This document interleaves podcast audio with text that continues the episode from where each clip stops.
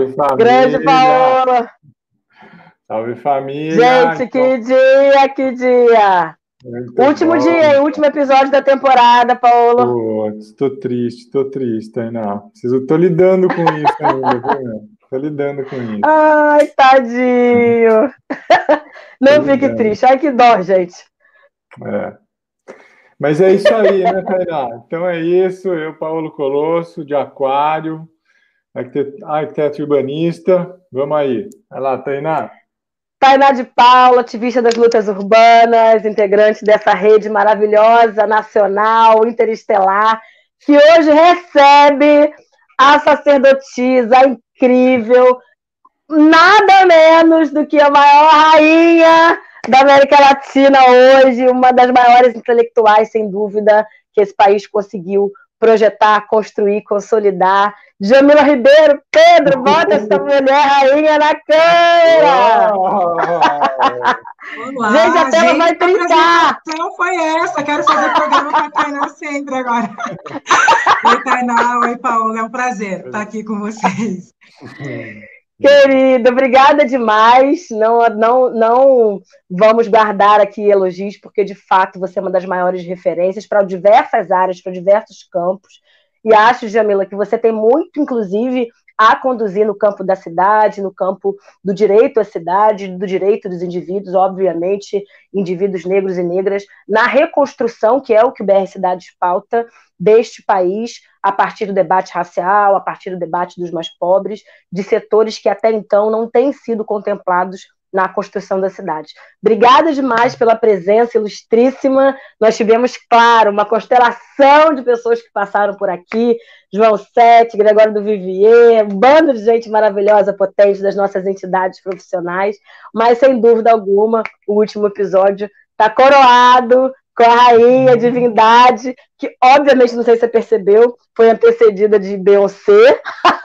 Trilha sonora, trilha sonora de rainha para recebermos a nossa rainha aqui local, intelectual maravilhosa. Paolo, passo a palavra para você produzir aí a primeira pergunta para a Djamila. Obrigado, querida.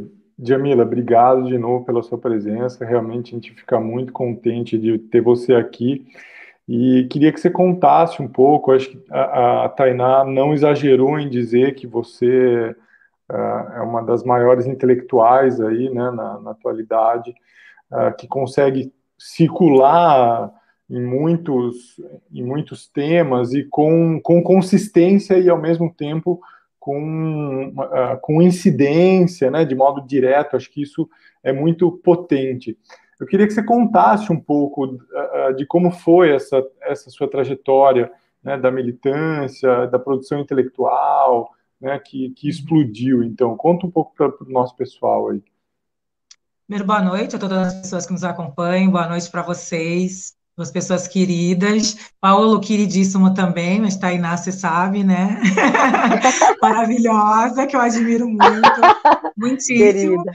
É, bom, eu nasci numa família né, de ativistas, então, desde criança, esses temas eram falados em casa. Meu pai foi militante do movimento negro, também foi um dos fundadores do Partido Comunista em Santos, litoral de São Paulo, que é de onde eu venho. Ele era estivador, trabalhador braçal, numa época que a categoria era muito politizada. Então, desde cedo, eu sou a mais nova de quatro irmãos, tenho dois irmãos e uma irmã. Meu pai meio que não deu opção para gente. Eu lembro de criança indo em manifestação contra a privatização do Porto, gritando lá: o Porto é do povo, nem sabia o que estava gritando, mas tinha que ir. É, ele foi candidato a vereador é, na década de 90, nós quatro, e meus irmãos, que distribuímos os santinhos dele na feira, e Sim. fora a discussão racial, que era muito forte dentro de casa, e por isso ele pautou muito a questão do estudo, que a gente tinha que estudar, pegava uhum. muitíssimo no nosso pé, E depois eu acho que quando eu conheci a Casa de Cultura da Mulher Negra em Santos, também, no final da minha adolescência, começo da minha vida adulta, foi um divisor de águas na minha vida, essa organização que prestava atendimento jurídico psicológico a mulheres vítimas de violência doméstica e também fazia um trabalho voltado para a educação. Tinha uma biblioteca chamada Carolina Maria de Jesus, com muitos livros e textos de mulheres negras. E aquilo, para mim, foi um divisor de água, conhecer tantas intelectuais negras. É, meu mundo mudou ali, de ver o mundo por essa perspectiva. Depois fui coordenadora de um núcleo da Educafra, em Santos, durante muitos anos dei ah, aula no cursinho popular, numa comunidade de Santos. Então, acho que desde a minha infância, pela formação que eu tive, isso pautou muito, inclusive, as minhas escolhas, é, depois até acadêmicas, inclusive, do que eu que escolhi estudar, mas sempre teve presente na minha vida, assim, a, a militância de alguma forma. Legal. Maravilhosa. Djamila, deixa eu te falar, não sei se você escuta muito isso, mas sem dúvida alguma, você tem o papel hoje é, para mulheres negras, para a intelectualidade negra, um papel tão potente e aglutinador como Angela Davis teve é, no seu entorno, no seu espaço acadêmico, no seu espaço ativista nos Estados Unidos e, obviamente, no mundo. Né? A gente falar hoje de feminismo negro no Brasil é automaticamente falar em nomes como o seu. Né? E, para além disso, você teve um papel, e tem um papel fundamental, de construir e e estabelecer pontes com feministas negras históricas que ainda estão entre nós. Temos que agradecer, inclusive, a ancestralidade de dividir o espaço com Lúcia Xavier, Sueli Carneiro, Jurema Werneck, tantas outras griots que fazem parte aí dessa constelação de mulheres negras que articulam e propõem, promovem o debate da intelectualidade e, obviamente, discutem Brasil. Você é uma mulher que sempre se colocou nessa discussão da grande seara, né? sempre disse quem ia votar, o que, que você achava de Y e X personalidade, você sempre se posicionou muito nessa polarização recente do país, você foi declaradamente contrária é, ao desenho fascista né, que, que orbitou e que orbita ainda entre nós na sociedade, mas sem dúvida alguma você está colocada como uma intelectual que define e constrói o que a gente chama de feminismo negro. Você fez um, um, um livro recente com um título extremamente provocador, que eu te reproduzo agora, e quero muito que você responda sinteticamente, dando quase que um spoiler para o pessoal procurar teus textos e tuas provocações. Jamila Ribeiro, quem tem medo do feminismo negro hoje? Eita! Olha lá que eu vou falar, hein? É, ah, isso mesmo! Olha, claro que o poder instituído sempre teve, né? Está falando de uma sociedade como a nossa, profundamente racista, né? Um dos últimos países do mundo a abolir a escravidão, a gente sabe do nosso histórico é, enquanto sociedade, um, Brasil, um, país ainda profundamente colonial, infelizmente, então, claro que o poder instituído, as estruturas hegemônicas têm, é, mas, infelizmente, também a gente encontra pessoas, às vezes até no campo progressista, que tem medo do feminismo negro, porque pessoas que não leem o que a gente produz, têm muita coragem de escrever sobre o que não lê, eu fico muito abismada com isso, porque eu vim de uma formação, imagina que eu vou falar de alguma coisa que eu não sei, né? Inclusive, a gente lá esporro. É, mas as pessoas fazem um pouco de anticiência, né? Às vezes algumas acadêmicas, é um tanto complicado, porque se você não leu os pressupostos epistemológicos das feministas negras, você não pode discordar de algo que você sequer conhece. A gente precisa, inclusive, conhecer o nosso objeto de crítica. Só que, infelizmente, hoje no Brasil, esse medo branco, né, que muita que a, que a Cida Bento fala, fica muito presente quando a gente questiona algumas questões, questiona algumas coisas, e as pessoas vêm com muita violência. É, ah, mas não tem nada a ver. Vocês que agora querem interditar o debate, quando na verdade a gente está questionando um interdito que já está posto, é uma inversão lógica absurda, porque nós não estamos presentes nos espaços acadêmicos. É, eu estudei filosofia, quatro anos e meio de graduação, mais dois anos e meio de mestrado, significou estudar homens brancos europeus. Né? Então, quando a gente olha para uma academia de dominância branca, masculina e europeia, já está dito ali que tem um interdito de outras vozes, de outras existências. De... E aí,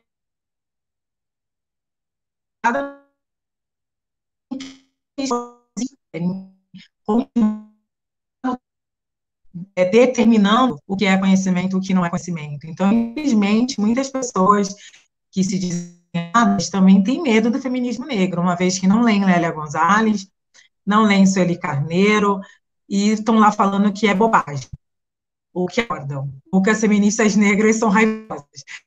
É, e é muito interessante perceber essas falácias que são colocadas né, em filosofia falácias aquilo que vai. Então, essas pessoas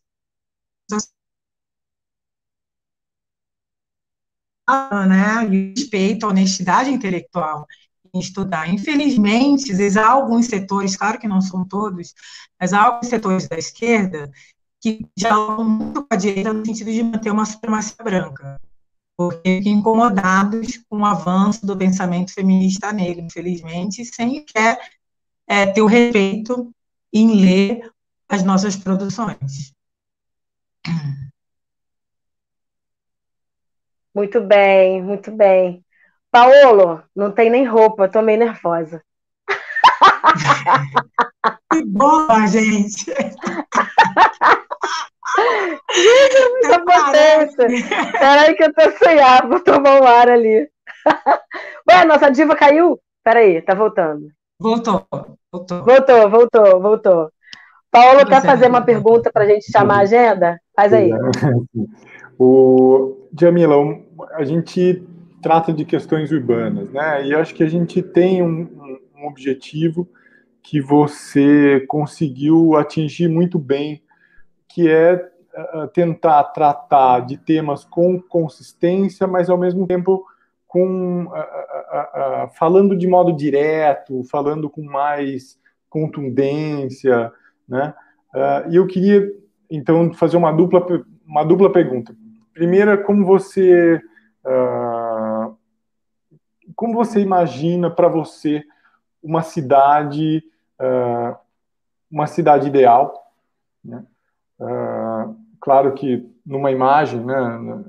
E, e, e, se você pudesse nos dizer um pouco uh, o, como conseguir quebrar essas, essa, esses engessamentos de, de discurso e, e, conseguir chegar mais. Acho que era um, isso que eu, uhum. queria te ouvir. Bom, eu aprendo muito com a Tainá, né? Porque eu fico é. assistindo, gente, gente, não, vamos gravar, eu vou gravar isso, repete, não, eu vou é, gravar. Porque é isso, a gente vai aprender, né? Imagina. né? Entender. Fala, Tainá. Porque essa discussão, eu, eu tive acesso a ela a primeira vez, eu acho, de maneira mais que eu fui pensar sobre isso quando fui secretária adjunta de Direitos Humanos, em 2016, na gestão do Haddad, em São Paulo que a uhum. gente fez uma conversa com a ONU Mulheres sobre cidade segura para, para mulheres. Que é aí que eu fui entender essa questão de uma maneira mais profunda, né? De você ter iluminação, por exemplo, de ter vaga em creche, uhum. porque num, num país em que ainda são as mulheres as responsáveis, né, pela criação dos filhos. E uhum. se você não tem vaga em creche, significa que muitas vezes você não vai poder ocupar a cidade. A questão da violência sexual faz com que a gente tenha uhum. medo de, enfim, de, de ocupar a cidade para quem mora nas periferias, né, nessa construção é, desse país tão desigual e que não tem direito aos bens públicos, numa passagem né, de, de, ônibus, de metrô tão cara, e quantas vezes as pessoas não conseguem se deslocar dos seus, do, do, do, dos seus territórios, né, porque é no centro que se concentra geralmente esses bens públicos. Então, acho que foi em 2016 que eu comecei a me, me foi me apresentar essa discussão, depois teve a Conferência das Cidades é, em São Paulo, que eu ajudei a organizar, e fui lá escutar e aprender, e comecei a refletir muito sobre isso. É, uma cidade ideal seria uma cidade que a gente não tivesse medo, né? Como mulher, eu diria isso primeiro. Eu sou mãe de uma adolescente de 15 anos, e quantas vezes é, sair com ela, ela mais jovem, o assédio que ela já sofria na rua com 12, 11 anos, absurdo. Né? E o medo que a gente tem de deixar, eu morava em Santos, uma cidade muito menor que São Paulo, e aí a gente se muda para São Paulo, medo de muitas vezes deixá-la pegar um ônibus sozinha ou já ensiná-la a andar uhum. pela cidade. É, mas, sobretudo, é, penso nessas nesses territórios né, das periferias, como foram construídos para serem criminalizados e como são né, criminalizados. Então, uma cidade ideal necessariamente para ser uma cidade que pensa a segurança pública né, por outra perspectiva, e que uhum. pensa esses territórios, e vai pensar esses territórios por outra perspectiva. Porque essa criminalização das periferias, ela gera uma série de, de violências com essa população, de pessoas trabalho com pessoas que moram na periferia e que não têm, por exemplo, é, correio. Coisas que para uhum. muitas pessoas é inimaginável, né? Como assim? Claro. Tem que dar o endereço de uma outra pessoa. Então, uhum. acho que uma cidade segura seria uma cidade necessária, um urbanismo pensado, né, antirracista, antissexista, é, e para isso a gente precisa, inclusive, mudar as epistemologias, né? Essas produções uhum. do que é ensinado dentro da faculdade. Por isso que uhum para mim a teoria é tão importante. As pessoas às vezes ficam numa dicotomia, né? Ai, não, é a prática. Não, vocês estão é... discutindo teoria é. quando os jovens negros estão morrendo, que não, e não entendem que a própria construção do homem negro como violento justifica a morte do seu corpo físico. E quando esse homem é assassinado, o que, que as pessoas vão dizer? Ah, ele devia ser bandido. Então a gente precisa de outras construções teóricas que não são meramente teorias, porque as teorias elaboram e organizam a sociedade. Né? Então, eu penso isso também, né, em quebrar com esse epistemicídio e ter outras epistemologias que nos façam refletir sobre uma cidade uh, mais justa, né, que a gente uhum. possa circular sem medo. Legal. Já vi no urbanista, gente. Você vê, menina? Arrebentou. muito lacre, muito lacre. Gente, pra gente beber uma água durante um segundinho e recuperar o fôlego de tanta potência e maravilhosidade. Bora chamar aí o povo da agenda. Cadê vocês? Boa.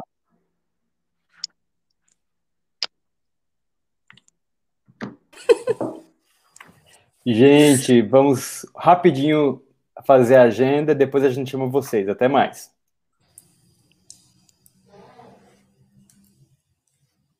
Bom, gente, vou vir rapidinho aqui com um resumo que vai acontecer essa semana. Bom, amanhã a gente está com um monte de live, né? Às quatro horas a gente já tem duas.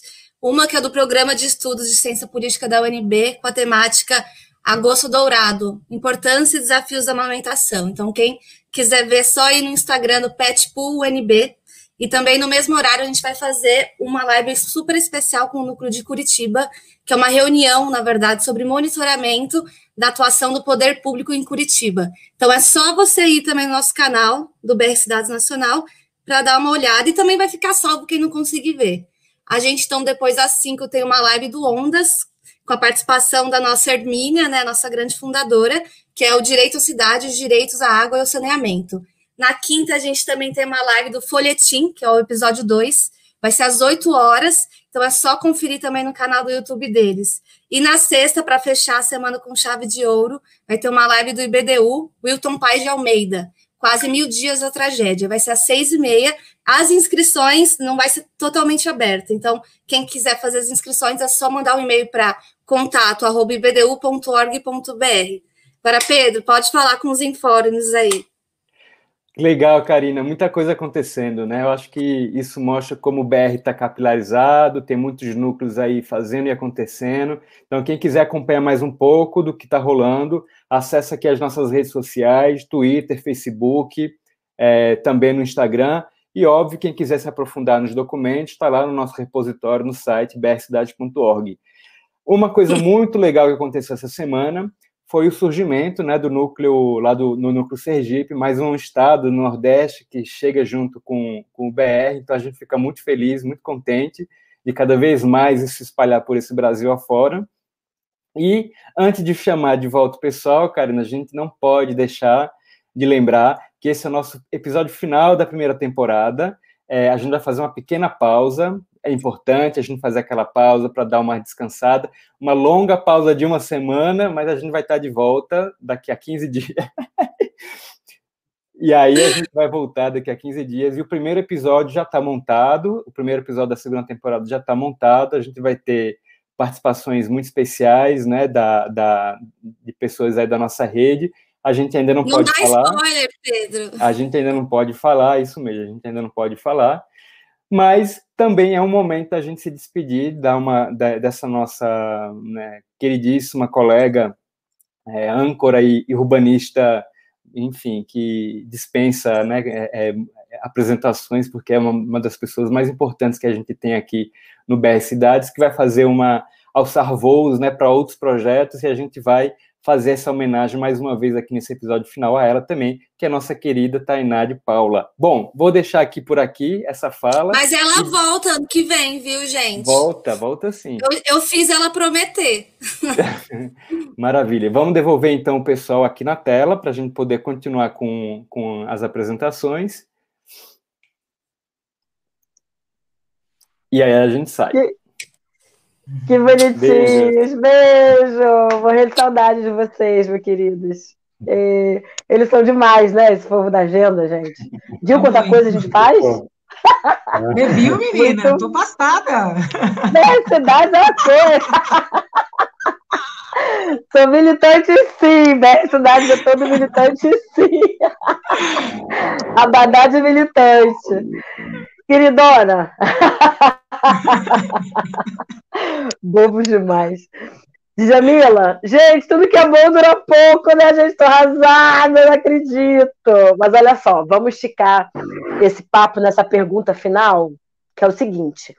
É, falar de feminismos plurais, né? Acho que, uhum. para além do sucesso editorial, para além da, da, coordenação brilhante que você fez de chamar atores e atrizes que ainda não tinham publicado ou tinham publicado de maneira canhada nesse mercado editorial. Queria que você falasse um pouco do mercado editorial brasileiro para quem é, não é muito familiarizado, a dificuldade que se tem de furar bolhas, né? A academia publica muito, é, a gente tem aí, é, mesmo Bolsonaro não gostando muito da nossa produção acadêmica, né? Tirando dinheiro das editoras públicas e das editoras acadêmicas, a gente tem muita dificuldade de furar bolhas nesse mercado editorial e construir uma coisa que vocês construíram brilhantemente, que é um público leitor é, fiel, que não só publica, mas debate, acessa os artigos que vocês reverberam, acompanha as lives, tem aí um corpo é, de, uma, de uma intelectualidade e de um saber que não é necessariamente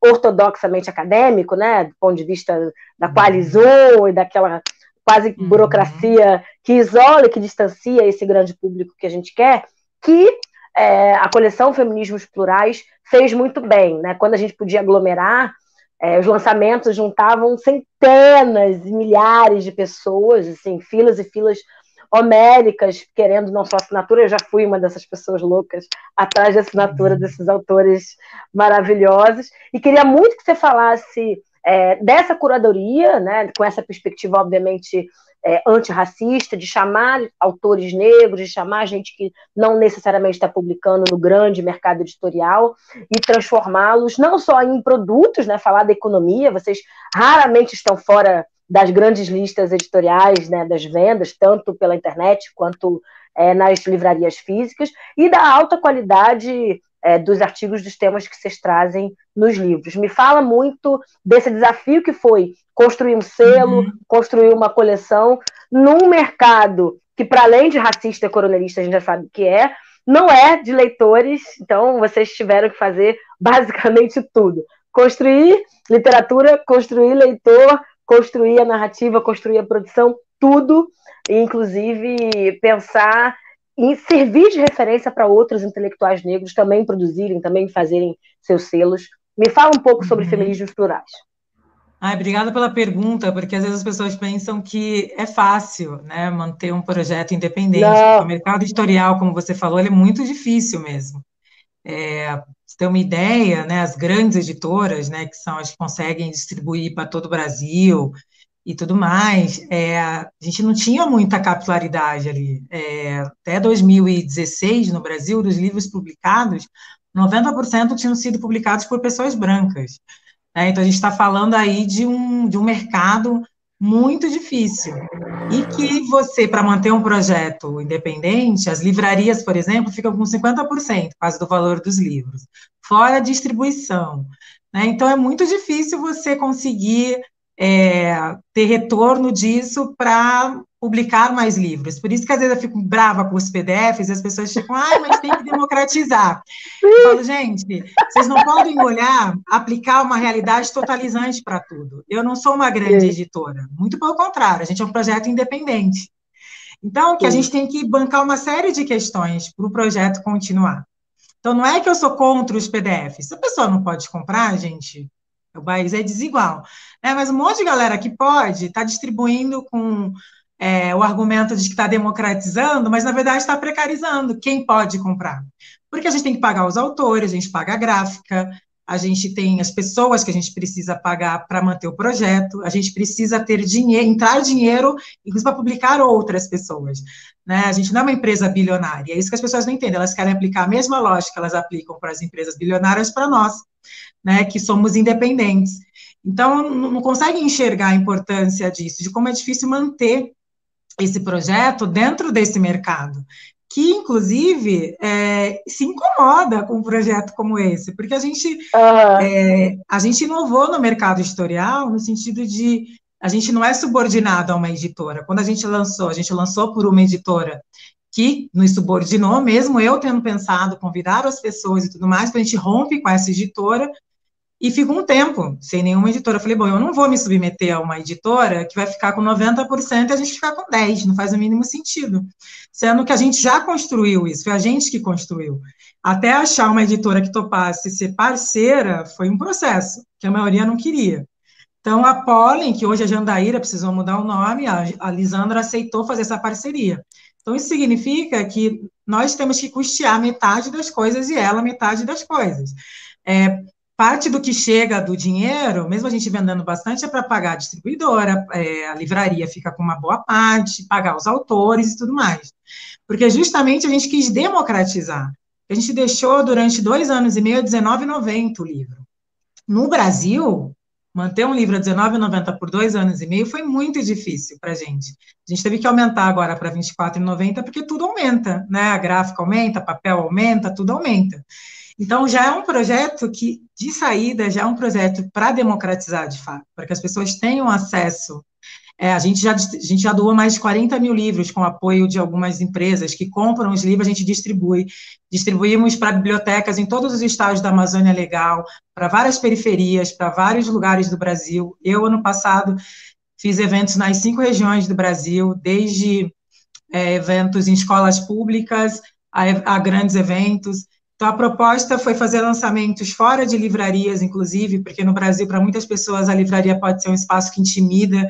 Então, a gente faz espaços em centro, é, eventos em centros culturais, em galpões, ginásio, as pessoas vontade, ginásio, é, sem aquela coisa eurocêntrica de, nossa, somos muito inteligentes e ninguém nos alcança, todo mundo ali acessível, conversando com as pessoas, dialogando uma mulher do candomblé, eu acho que esses espaços podem ser espaços de festa também, de celebração, não essa coisa, né, que, sei lá, esses autores supostamente inteligentes que ninguém alcança. Então, a gente tem desde adolescentes Verdades! que vão desde adolescentes que vão ao lançamento a, a senhora de 75 anos. Então, um público muito amplo, muito diverso. E manter isso no momento de crise que está o Brasil é muito difícil.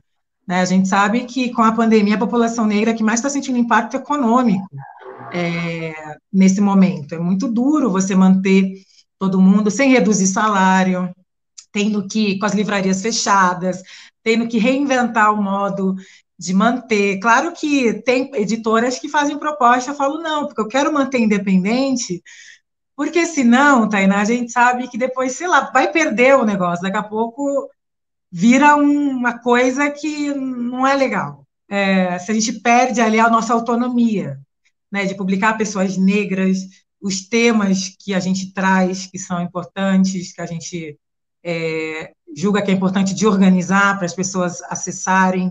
Então, a gente fica muito feliz com o resultado disso, da gente estar presente em vários lugares do Brasil, mesmo sendo pequenos. Somos muito pequenos, perto do que as grandes editoras são no Brasil hoje.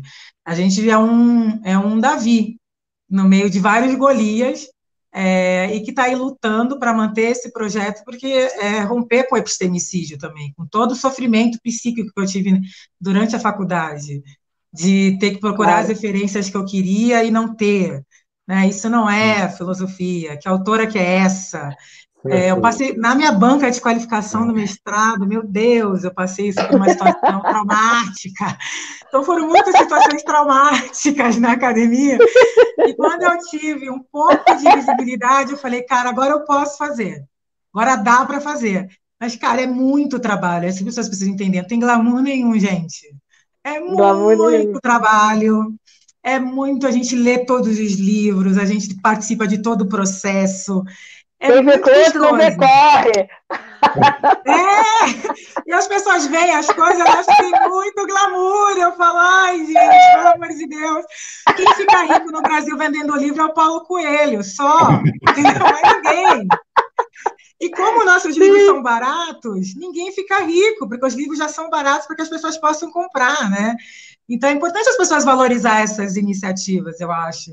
É, entender que nós, da onde a gente parte, a gente está partindo de um lugar aí é, de pessoas pretas, da classe trabalhadora, que não são herdeiras, é, que precisam é, ir atrás de tudo, de buscar várias. Quantas vezes a Jamila física põe dinheiro na jurídica, gente? Porque é, para as coisas continuarem, né? Então, acho que é importante as pessoas entender, entenderem isso, mas ao mesmo tempo eu fico feliz de ver os livros sendo lidos em tudo quanto é lugar é, as respostas, os e-mails que eu recebo de pessoas que ah, agora eu vou voltar para estudar. Eu recebo cartas, acho tão bonito isso receber carta.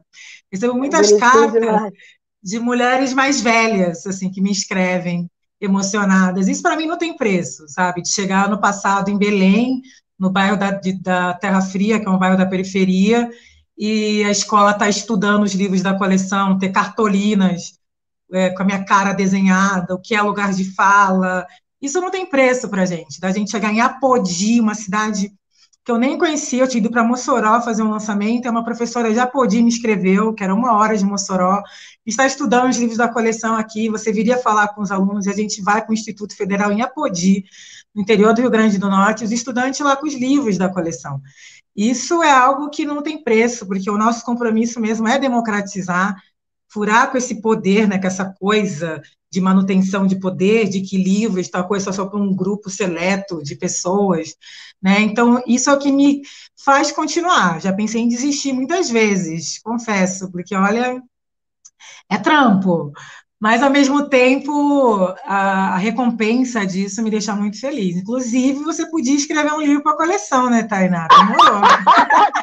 Gente, me cobraram, me cobraram ao vivo, Brasil! Cai lá, cai lá. Urbanismo, uma perspectiva antirracista. Estamos abertas. Me cobraram ah, ao vivo, Paola. Por favor, né? Vamos escrever, né, gente? Estamos aí. É, eu quero dizer que o próximo título do selo é Mulheres Quilombolas, que sai agora mês que vem. Legal. Escrito por 18 mulheres, 17 dela, delas quilombolas, uma não, de quilombos de todas as regiões do Brasil. É, e o próximo título da coleção é Colorismo, que sai ainda no final do ano. É, a gente teve que atrasar o cronograma, né, por conta dessa crise toda, claro. a gente vai lançar bem menos. É, e para o ano que vem, a gente está aqui pensando no calendário 2021. Seria uma alegria colocar aí no calendário Tainá de Paula. Já, já, já botou o ano. Não vai ficar tá rica, amiga. Não vai ficar rica, não vai ganhar muito dinheiro, mas já pautar o debate. Querida, lindona, lindona. Aceita o desafio, aceita o desafio. Ó, oh, gente, ela aceitou, hein? Ao vivo. Vai pegar a gravação, vai baixar no celular para ficar me mandando aí. Aí você, aí você escolhe, aí? coleção ou selo, você que escolhe o que você quer. Maravilhosa. Ainda botam aqui, vocês são terríveis. Djamila, para fechar essa live incrível, a gente vive um momento dramático, né, Paulo, demais, pessoal que está acompanhando aqui a live.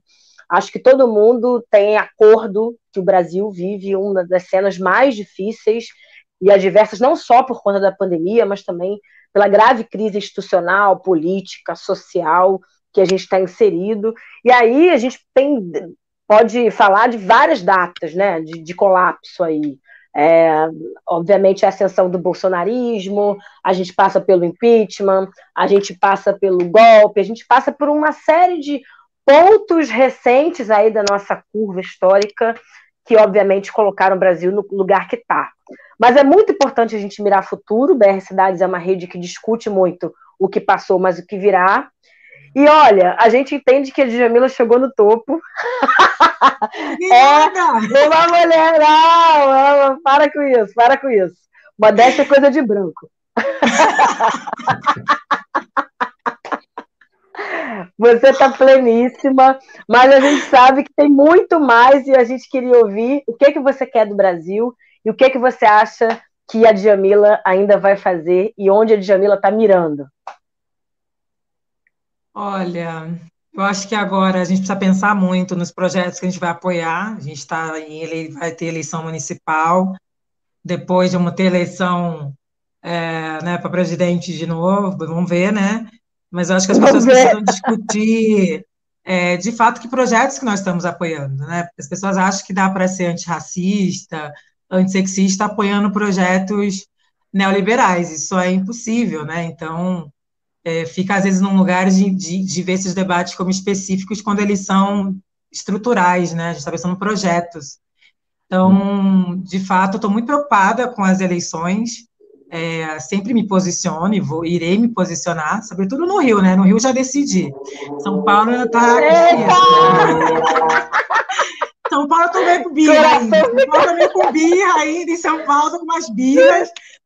Mas vamos aí. Vamos eu não perguntei nada, tô quieta aqui. É, não, São Paulo tá difícil. Eu me posiciono real mesmo, assim. Gente, o povo fala, o povo acha, ah, já tá fazendo campanha, eu faço mesmo por convicção. Nunca ganhei nada. O povo diga, não, faço por convicção.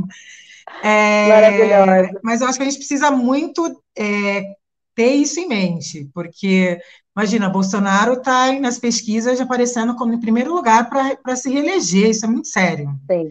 Né? E o quanto que a gente precisa, de fato, trabalhar para que isso não aconteça. Então, eu, Jamila, estou muito envolvida hoje com essas questões, continuo, vou continuar publicando, não tenho pretensões de ir para a vida da política institucional, tá, gente? Ai, então, gente. agora não tenho mesmo. Eu pensei que ia Mas... ter uma dobradinha com o Silvio de Almeida. É, não. Silvio de Jamila, a chapa do mundo desse inteiro. jeito. Vocês têm que me amar, não mediar o país dele. Por favor, me amem.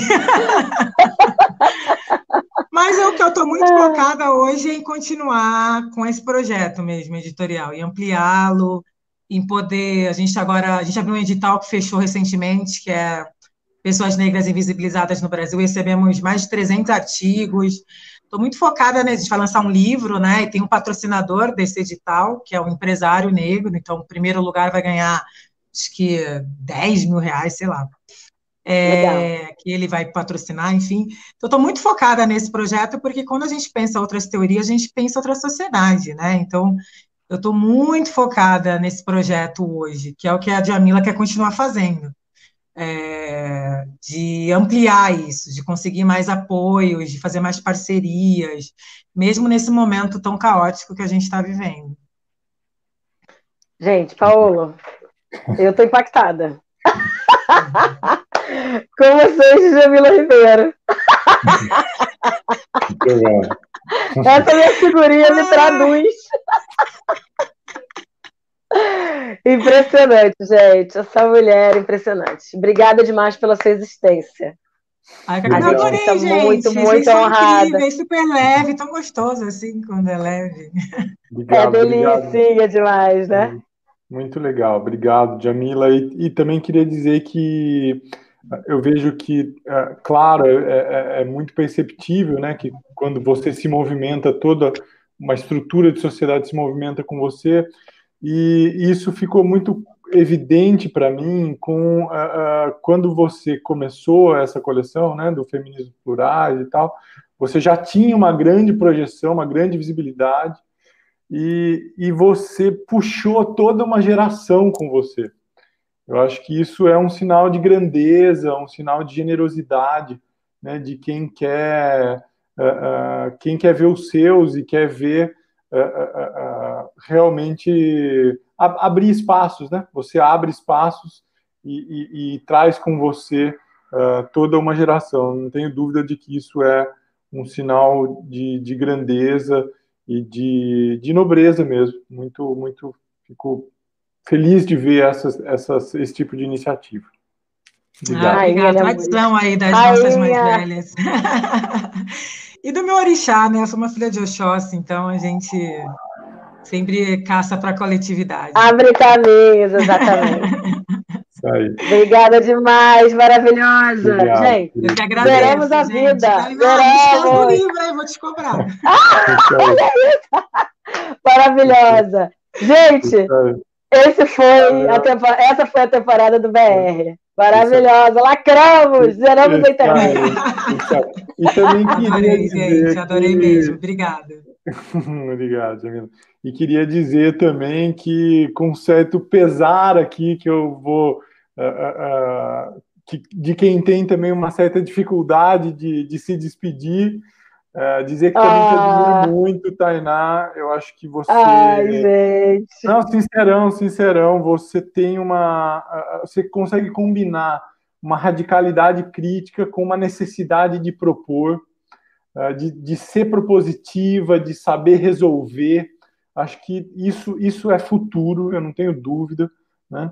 Uh, e também você consegue.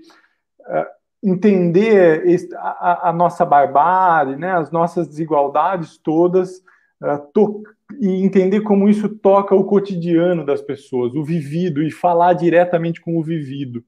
Sabe? Eu acho que isso é muito potente, isso exige uma sensibilidade, uma empatia, uh, que é muito, uh, é muito precioso. Eu acho que a gente, principalmente quem se se conforta um pouco nos espaços mais universitários, com muita frequência perde isso. E estar tá próximo de você e assistir você é, é, é, são, são grandes lições nesse sentido, de, de saber uh, uh, pensar, propor e tocar o vivido. Estou sendo sincero. Que lindo, gente. É, e sem falar e, se, e sem, sem, falar que a risada mais contagiante, contagiosa, tem vontade de rir então, isso... Muito lindo, gente. É muito... Gente, ele tá, ele tá muito aquariano hoje. Meu Deus! muito lindo, gente. Meia é hora com BR Cidades parece novela mexicana. Vocês não estão no programa errado. Estou chorando. A âncora chorando, gente. Linda. Linda. Tenho muito orgulho de estar aqui. Muito feliz. Legal. Rainha, obrigada mais uma vez. Eu que agradeço. Um beijo, Paulo. Beijo, Tainá. Adorei. Beijo, meus amores. Lacrão. Beijo, gente. Tchau.